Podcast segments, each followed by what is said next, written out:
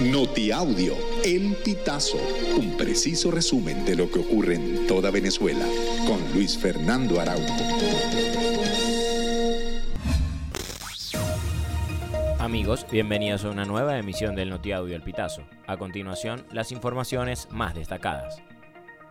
Un juez aceptó los cargos contra el estudiante universitario de 24 años, John Álvarez, acusado de conspirar contra el gobierno de Nicolás Maduro, por lo que será enjuiciado en prisión. John Álvarez fue vinculado por las autoridades venezolanas con el expediente que se instruye contra seis sindicalistas sentenciados también a 16 años de cárcel. Su abogado Joel García asevera que la acusación contra Álvarez está basada sobre un informe de inteligencia anónimo, cuando la Constitución prohíbe todas las formas de anonimato. Un grupo de niños de Barrio Unión en Barquisimeto, Estado Lara, compartían cerca de sus casas cuando empezó a caer un fuerte aguacero y se quedaron jugando bajo la lluvia, cerca de un canal. Cuando el caudal aumentó de forma súbita, intentaron correr, pero un pequeño de ocho años fue arrastrado por el agua. El abuelo del niño, Arcadio Colina, dijo que su nieto jugaba con su hermanita menor. Cuando le avisaron lo que ocurrió, inmediatamente los vecinos llamaron a las autoridades y comenzaron la búsqueda del niño. Luis Mujica, quien es el director regional de protección civil en Lara, mencionó que se desplegaron funcionarios de protección civil, bomberos, Policía Nacional y Policía del Estado Lara, junto a los diferentes órganos de seguridad de la región, para apoyar en los patrones de búsqueda del niño. Nicolás Maduro consideró que el triunfo de Javier Milei en las elecciones presidenciales de Argentina representan una tremenda amenaza para Latinoamérica.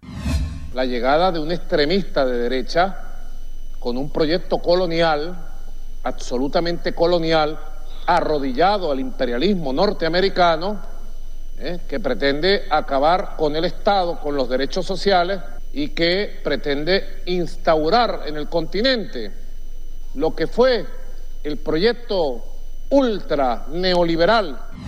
El Observatorio Venezolano de Violencia LGBTIQ denunció este lunes que cuatro personas trans fueron asesinadas durante este año 2023. Esta información fue ofrecida durante una concentración frente a la sede del Ministerio Público en Caracas, a propósito del Día Internacional de la Memoria Trans. Detallaron que entre 2018 y 2023 fueron asesinadas al menos 93 personas trans, todas ellas mujeres. Argentina goleó 5-0 a Venezuela y accedió a los cuartos de final del Mundial Sub-17, ronda en la que se medirá ante Brasil. La expulsión de Ibarra en la segunda parte redujo al mínimo las opciones de la tinto de tratar de revertir la situación. Con este resultado, Venezuela se despide en los octavos de final del Mundial Sub-17 que se celebra en Indonesia. Amigos, y hasta acá llegamos con esta emisión del Noti Audio El Pitazo. Recuerda hacerte super aliado para mantener vivo el periodismo independiente en Venezuela. Narró para ustedes Luis Fernando Araujo.